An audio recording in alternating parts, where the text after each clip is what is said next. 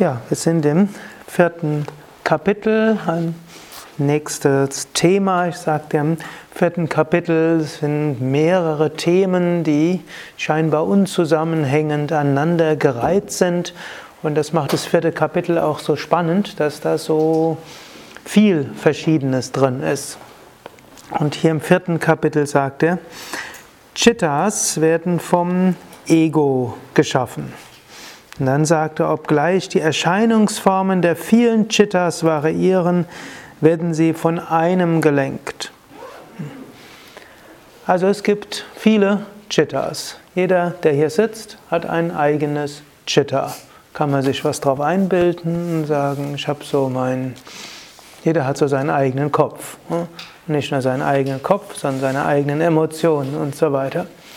Aber Patanjali sagt, es mag viele Chittas geben, aber letztlich gibt es ein Bewusstsein hinter allem.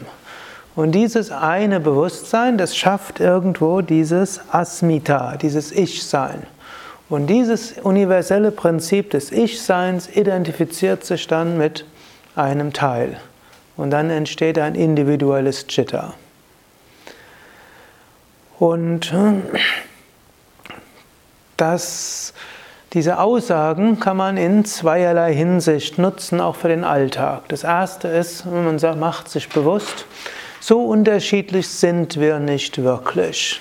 Menschen sind unterschiedlich in Ausprägung, nicht im Wesen. Jeder hat Vata, Pitta, Kapha. Jeder hat alle zwölf astrologischen Zeichen.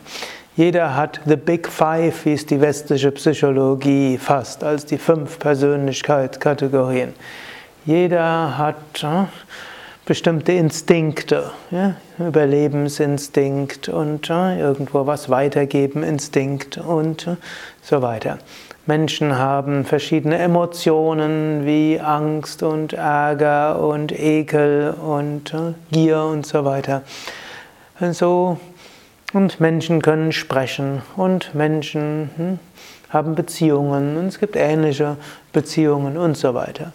Und manchmal kann es helfen, wenn man sich bewusst macht, gut, auf der einen Seite kann man sich was darauf einbilden, ich bin einzigartig. Denn natürlich, es gibt keine zwei Menschen, die den gleichen Fingerabdruck haben. Es gibt auch keine zwei, die die gleiche Iris haben, auch nicht zwei, die den exakt gleichen genetischen Code haben, jetzt von eineiigen Zwillingen abgesehen. Und irgendwo ist jeder auch einzigartig und besonders, auf der einen Seite.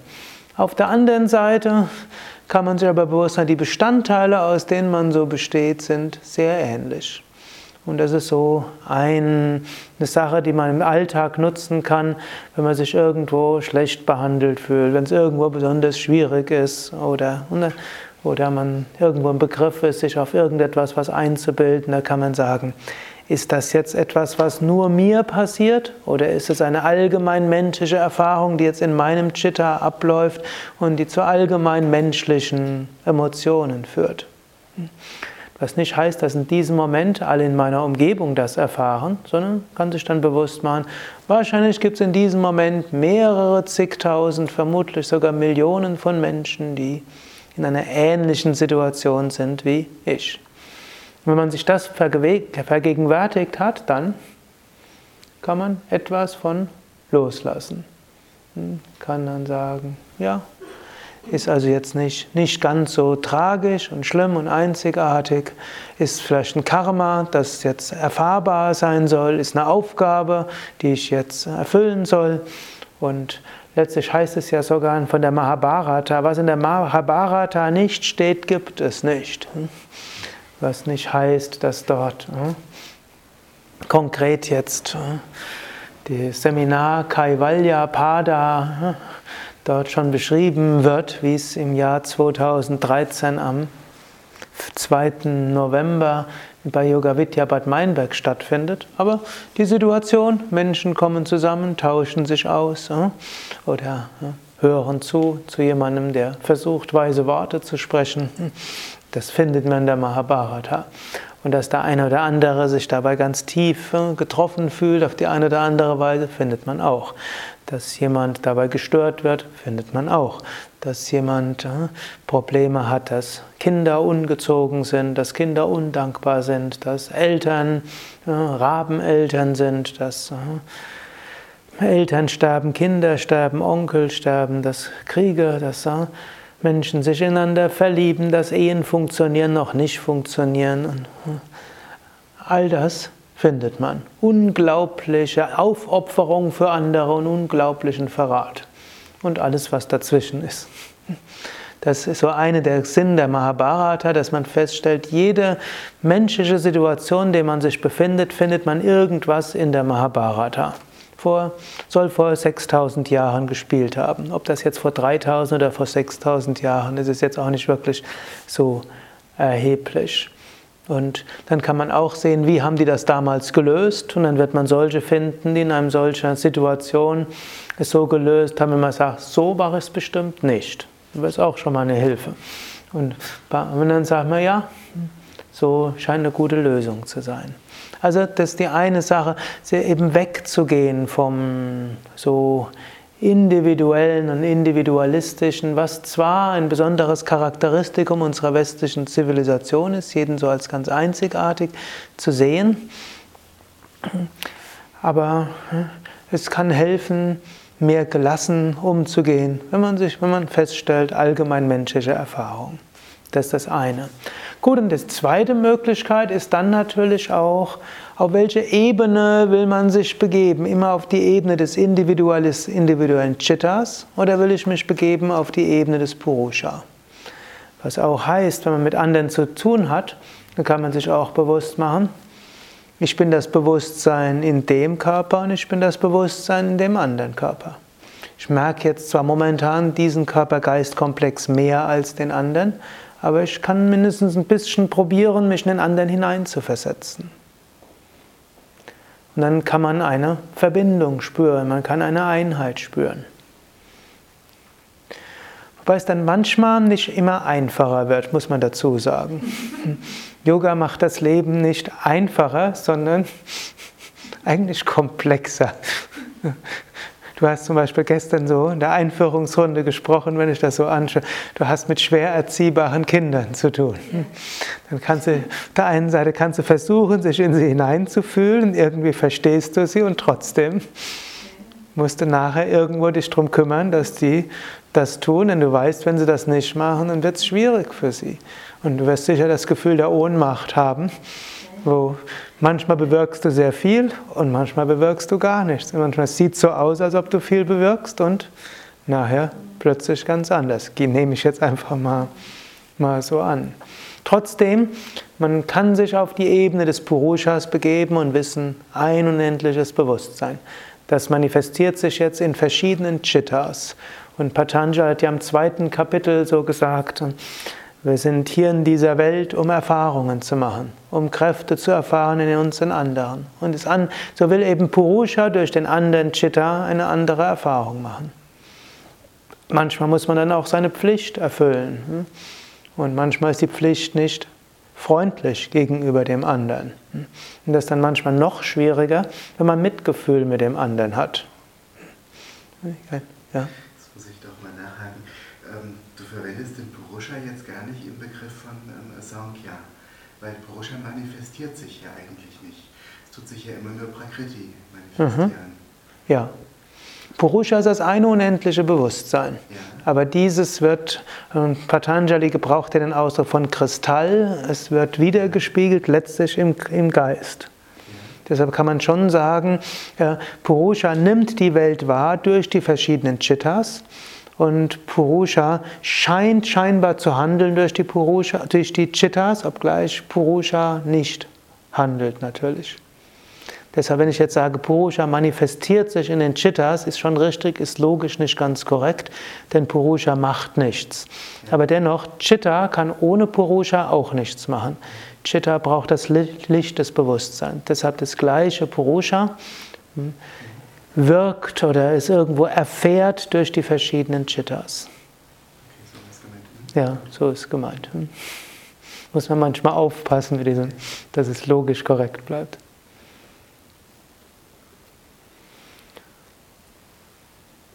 Okay. Ich will nur noch mal auf eines hinweisen. Letztlich, das ist ja auch eine Art von Einfühlungsvermögen, die wir haben. Erstmal, wir schauen bis in das gleiche Purusha, wie der Purusha im anderen. Indem wir daran denken, dass wir der gleiche Purusha sind, entsteht eine Herzensverbindung. Und jetzt, wenn man die Herzensverbindung hat, muss man nachher trotzdem praktisch mit dem Menschen umgehen. Es ist manchmal leichter zu sagen, der andere, der ist nicht, der ist kein Mensch, hm, dann kann man ihn irgendwo versklaven, wie das ja Jahrtausende gemacht wurde. Menschen, die nicht der gleichen Kultur angehört haben, waren keine richtigen Menschen, das waren höchstens Barbaren oder irgendwas, also konnte man die versklaven und so weiter. Auch die großen griechischen Demokratien, Erfinder von Rechtsstaat und Demokratie und vielem anderen, das galt nur für höchstens 5% der Bevölkerung in dem Staat und die die hohen Ideale der Freiheit und der Mitbestimmung dort gebraucht hatten. Oder auch die Amerika 1776, Erklärung der Menschenrechte. Die galten aber erstens nur für die Männer und zweitens nur für die weißen Männer, für die hm, Schwarzen schon mal gar nicht. Gut, oder hm, so kann man viele als unmenschlich begreifen und dann hm, kann man, oder früher hat man dann den Teufel irgendwo genommen, der ist des Teufels, also die Protestanten und die Katholiken. Und den Teufel muss man bekämpfen und deshalb muss man ihn ausrotten und so weiter. Es, aber der, die Ethik und die Philosophie von Patanjali ist dort eine andere. Ein Purusha.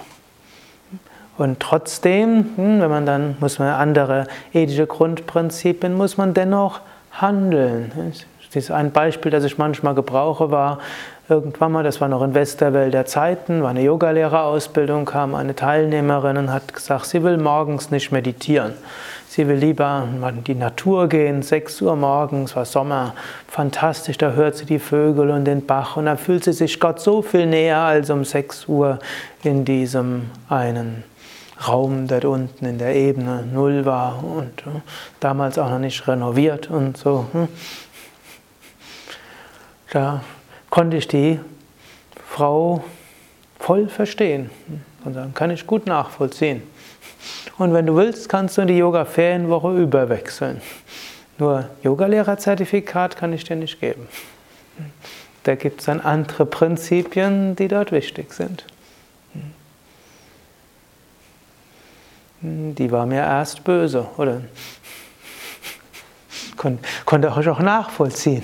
Ich habe sie voll verstanden. Ich habe ihre Beweggründe voll nachvollziehen können. Es hat mir wehgetan, wenn ich das gesagt habe, aber ich musste sagen. Oder irgendwann andermal ist mir das passiert, bin ich in eine Pizzeria reingegangen, irgendwo, hm, wollte, wollten zusammen einen schönen Abend, am freien Abend, Dienstagabend, Rahmen der Yogalehrerausbildung irgendwo genießen und was sehen, sehen wir dort ist ein Teilnehmer der Yogalehrerausbildung mit einer Zigarette im Mund. Damit war hm, der schöne Abend für uns drei zu Ende. Gut, und er musste dann auch aus der Yogalehrerausbildung hm, hm, weggehen. Der war, das war ihm furchtbar traurig auch und es hat ihm auch leid getan und er irgendwo im Inneren, da muss noch eine Chance geben und so weiter, aber irgendwo haben wir dort irgendwelche Regeln und die Regeln müssen beachtet werden. Und er konnte dann ja ein andermal kommen, da haben wir auch gleich drüber gesprochen, wie kann er es beim nächsten Mal vermeiden und da haben wir schon gleich ausgemacht. Dann wird er sich irgendwo selbst verpflichten, dass er nie das Haus allein verlässt, sondern nur mit jemand anders. Und das war sein eigener Vorschlag.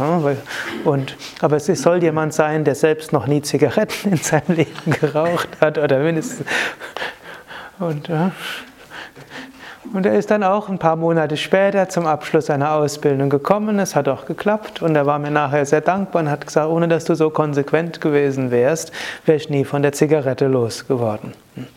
Ja, und so kann man, hm, und er ist noch bis heute bei Yoga Vidya verbunden, wo ich seinen, wobei ich seinen Namen nicht preisgebe. so, hm, muss man manchmal konsequent sein, aber nicht immer sind die Menschen einem dann dankbar. Aber ich will eben sagen, Mitgefühl und Einfühlungsvermögen ist eine Sache, trotzdem seine Aufgabe und Pflicht zu tun, ist manchmal eine andere Sache. Und das wird manchmal schmerzhafter, wenn man es mit Einfühlungsvermögen verbindet. Trotzdem ist es besser, denn man wird dann weniger Dinge nur aus, nur aus einer negativen Emotion heraus machen. Man wird es erst dann machen, wenn man den anderen fühlt und spürt und irgendwo weiß, wir sind zusammen ein Purusha. Nicht aus Ärger, nicht aus einer Gekränktheit handeln, sondern aus der Seelenverbindung und dann das, was man spürt, was man in aller menschlichen Irrtumsbehaftetheit denkt, was jetzt die Aufgabe ist. Gut, in vielen Fällen kann man dann natürlich sich auch unterhalten und so weiter, Kompromisse finden und die Anliegen klären und vieles andere auch. Das wird in der Mehrheit der Fälle natürlich das Anwendbare sein. Okay, sechster Vers. Von diesen ist der Geist, der aus Dhyana geboren ist, frei von vergangenen Eindrücken. Anashayam. Frei von Eindrücken. Jetzt muss man nur aufpassen. Gut, ich will euch nicht verhehlen, für diesen Vers gibt es zwei Interpretationen. Die eine parapsychologische und die andere praktische. Parapsychologischen, die findet man auch in manchen der klassischen Kommentare. Ein großer Yogameister kann neue Chittas schaffen. Das heißt, angenommen, man hat viel Karma zu erledigen und weiß, das braucht noch fünf Leben, dann kann man Anstatt dass man jetzt noch fünfmal sich inkarniert, schafft man noch vier weitere Chittas, die alle mit einem selbst verbunden sind und die können sich dann irgendwo, sei es als Feinstoffwesen, manifestieren oder falls irgendjemand gerade stirbt, können die dann schnell noch in den Körper von dem eingehen und ihn wiederbeleben und dann kann man dann über fünf verschiedene Körper und Psychen dort Erfahrungen machen. Und dann ist natürlich dieses Chitta erstmal frei von Eindrücken, denn es wurde in der Meditation geschaffen. Gut, ob es das jetzt tatsächlich gibt oder nicht gibt, sei dahingestellt. Mir ist jetzt noch niemand begegnet, weder ein Meister, der das so gemacht hat, noch jemand, der von den man annehmen würde, der hat selbst gar keine individuelle Vergangenheit, ein früheres Leben, der ist nur irgendwie von einem Meditierenden geschaffen worden weshalb ich diese Interpretation jetzt nicht weiter ausbauen will. Aber ich will sie euch nicht vorenthalten, dass das eine der Interpretationen ist, die man auch in manchen der Kommentaren findet. Aber man könnte es höchstens sagen, man weiß, man arbeitet sein Karma nicht nur durch seinen eigenen Körper aus, sondern auch mit anderen, man lebt mit anderen zusammen. Und man kann dann sagen, die anderen haben nicht die eigenen Eindrücke. Also wenn man jetzt mit jemandem zusammen lebt oder wenn man im Team zusammen ist oder im Ashram lebt, dann haben die anderen nicht meine Eindrücke, meine, sondern haben andere Eindrücke. Zusammen haben wir ein gemeinsames Karma und vielleicht hat man sogar eine gemeinsame Mission, etwas Gutes zu bewirken zusammen. Und man muss sich dann auch bewusst machen, jeder hat andere frühere Eindrücke was auch wieder eine Sache ist von Einfühlungsvermögen und Mitgefühl. Eine weitere Interpretation ist auch, die tiefe Meditation hat die Wirkung, dass man frei wird von der Sklaverei alter Eindrücke. Das ist ja manchmal auch die Frage, bevor man die Befreiung erreicht, müsste man nicht erst all seine psychischen hm, Neurosen und äh, Eindrücke und Probleme auflösen. Und das ist immer wieder über das diskutiert. Reicht es aus zu meditieren oder muss man seine psychischen Probleme auch auflösen mittels Psychotherapie und so weiter? Und das kann. Hm? Und Karma hat man auch noch eine ganze Menge. Hm? Und die Antwort ist da nicht so ganz einfach. Letztlich sagt Patanjali hier, wenn man in die tiefe Meditation hineingeht, dann löst man die schwierigen Eindrücke im Unterbewusstsein auf. Also angenommen, jemand leidet unter einem posttraumatischen Belastungssyndrom Oder angenommen, hm, posttraumale Belastungssyndrom beschließt dann ja vieles ein, hm, Misshandlungen in diesem oder früheren Leben, Missbrauch und vieles andere. Dann und so viele andere schwierige Mutter-Kind-Beziehungen aus diesem oder früheren Leben, so viele andere Geschwisterbeziehungen, so viele andere Verratserfahrungen, die man in diesem und früheren Leben hatte. So viel hat, hat man ja. Ne? Also wer schon ein paar Millionen Inkarnationen hinter sich hat, der hat eine, eine, große Menge hinter sich. Und selbst wenn ich an Reinkarnation glaubt und jetzt denkt, er ist 50 Jahre alt oder 30 oder 60, hm, auch dort hat man eine Menge hinter sich. Im Grunde genommen, irgendein Psychologe hat mal gesagt, die ersten 30 Jahre verbringt man damit hm, seine Psyche durcheinander zu bringen und die nächsten 30 Jahre zu versuchen, das wieder aufzulösen. Ich weiß jetzt nicht, was man danach noch macht, aber,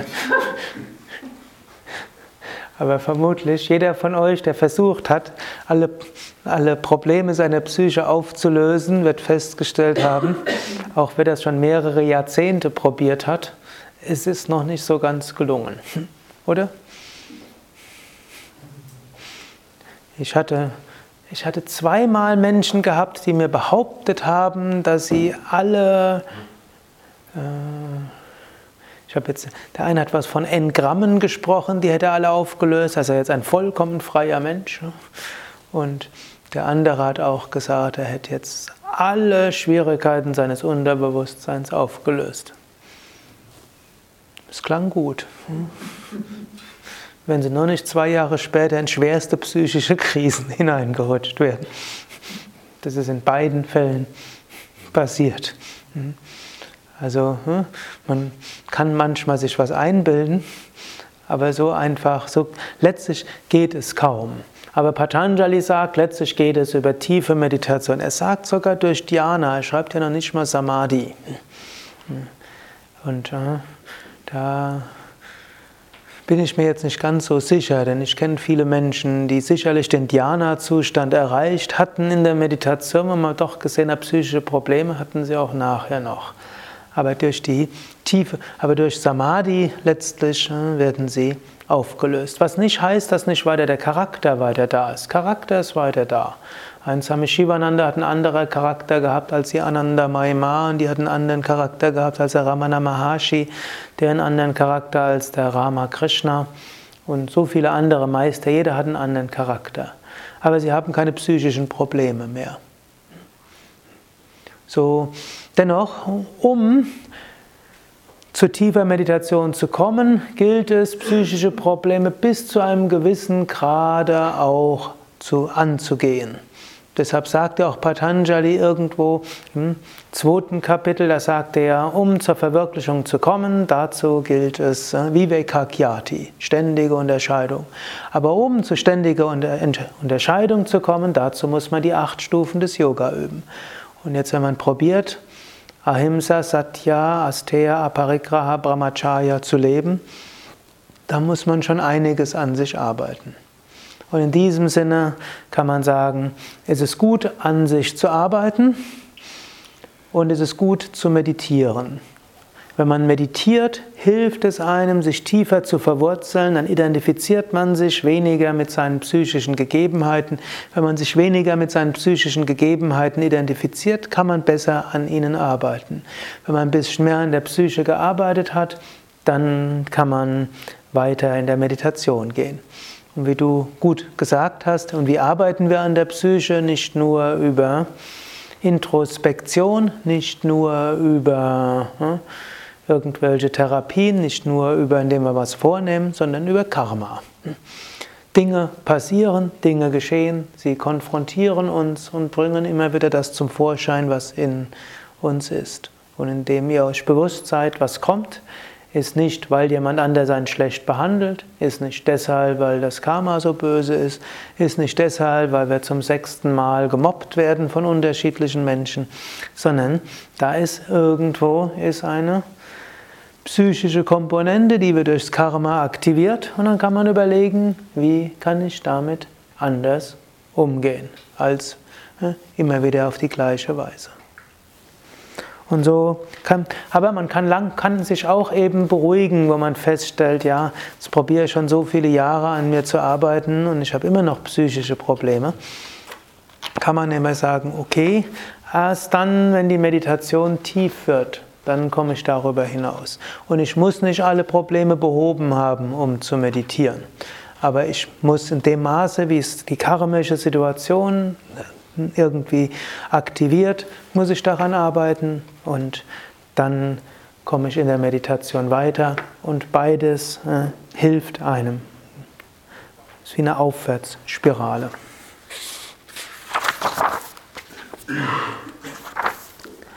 Siebter Vers. Jetzt kommt ein neues Thema.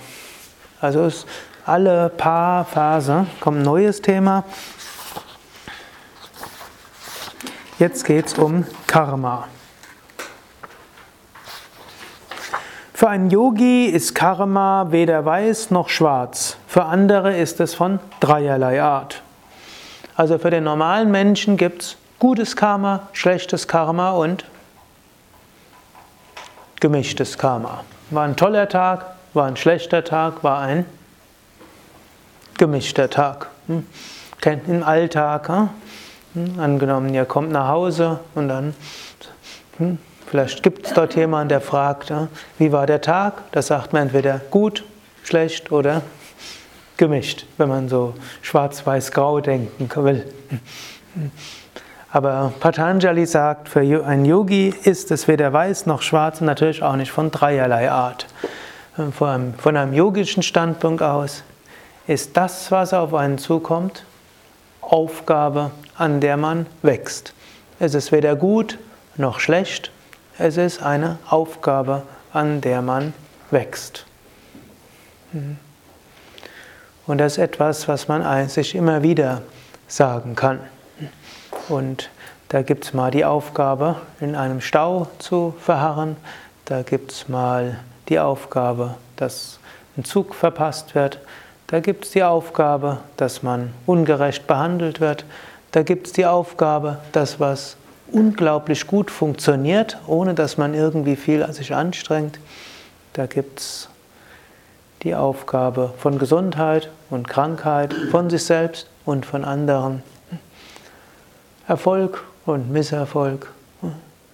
Schön leichtere und schwerere zwischenmenschliche Beziehungen, leichtere und schwerere Aufgaben im Berufsleben, freundlichere und weniger freundliche Schüler in bei einem Yoga-Zentrum oder hm, ausreichend oder zu wenig oder zu viel Schüler hm, oder hm, zu viel Zeit, vermutlich seltener, zu wenig Zeit, vermutlich für die meisten Dauerzustand oder häufig.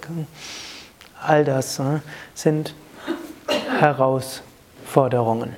Da hilft es einem zum Teil auch wieder, wenn man sich bewusst macht, das sind allgemein menschliche Erfahrungen, die sich durch so viele Menschen manifestiert und dann sich dort bewusst anzugehen, an das zu erinnern, muss ich immer wieder daran erinnern.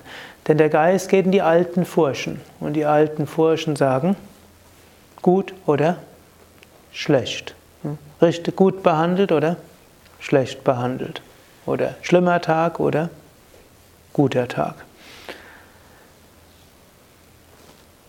Und das kann man ja auf der einen Ebene sagen und ist ja auch nicht falsch, sich zu freuen, wenn es gut läuft, sondern im Gegenteil ist ja was Gutes. Jede Freude ist Ausdruck des eigenen Selbst, welches auch aneinander ist.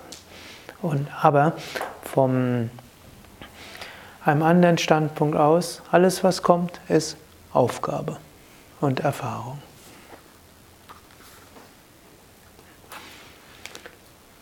Und Könnt ihr gerade einen Moment an euer eigenes Leben denken und euch bewusst machen? Aufgabe, Erfahrung.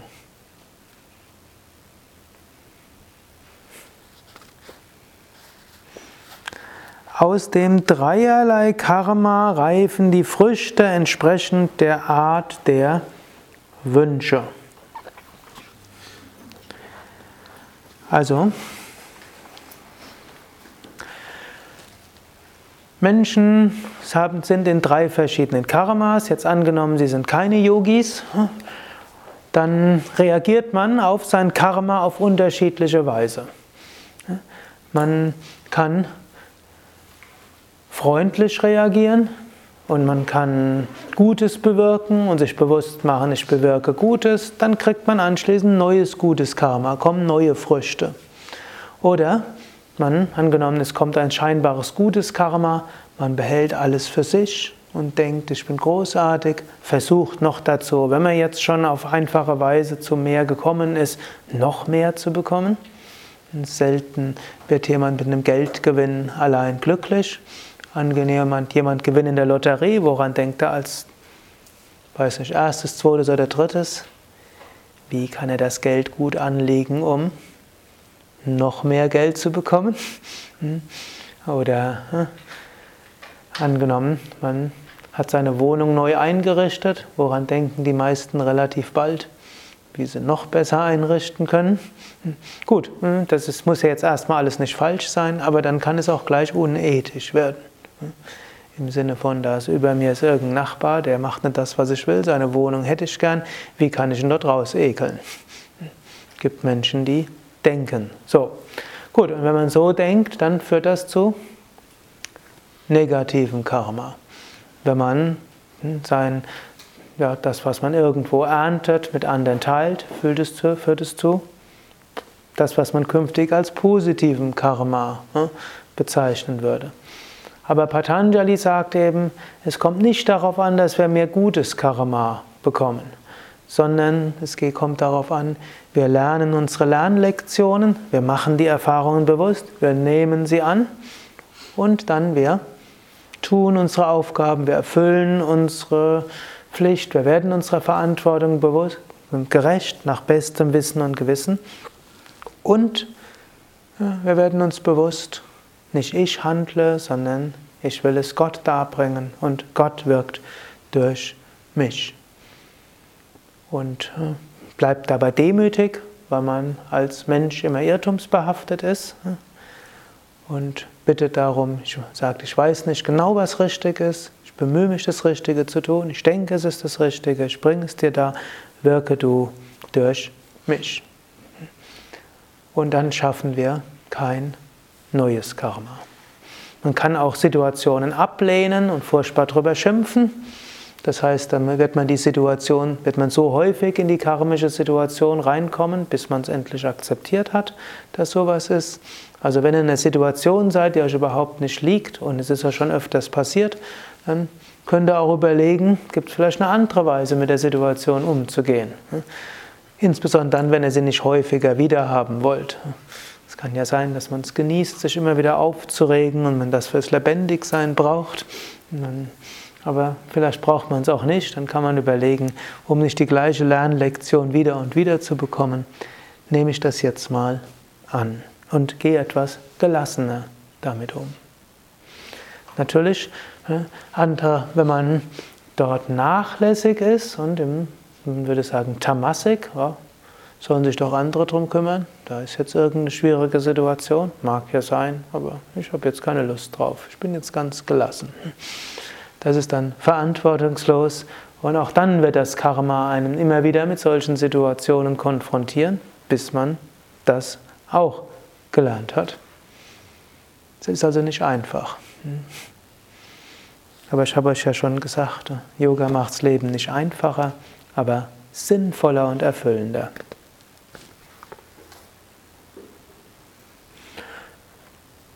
Gut, und die Bhagavad Gita ist natürlich, hat als eines der Hauptthemen, wie handelt man, ohne neues Karma zu schaffen? Wie handelt man ohne Verhaftung? Wie handelt man und wird dabei frei? Und zwar, wie handelt man, egal in welchen Umständen? Auch wenn es mir persönlich lieber gewesen wäre, die hohe Weisheit der Bhagavad Gita wäre nicht ausgerechnet zu Beginn eines Krieges gekommen, sondern in irgendeiner anderen Situation. Ist es so gekommen, eben auch deshalb, um zu zeigen, selbst in einer solchen, der schlimmsten menschlichen Situation, in die man kommen kann, selbst da gelten die spirituellen Prinzipien. Das ist wie, um einem die Ausrede zu nehmen. Der Krishna konnte das gut sagen, der war im Ashram und alles war ruhig. Wenn der wüsste, in welchem Stress mein Leben ist, die Ausrede kann man gegenüber der Bhagavad Gita nicht gebrauchen. Einen höheren Stress als die Situation gibt es nicht.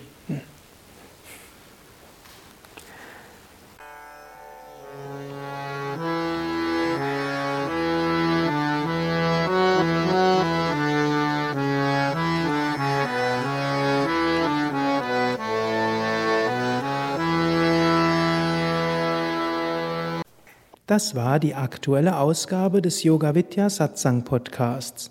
Mehr Informationen zum Yoga über Yoga-Seminare, Yoga-Workshops, Yogakurse, Vorträge zu Spiritualität und Meditation unter www.yoga-vidya.de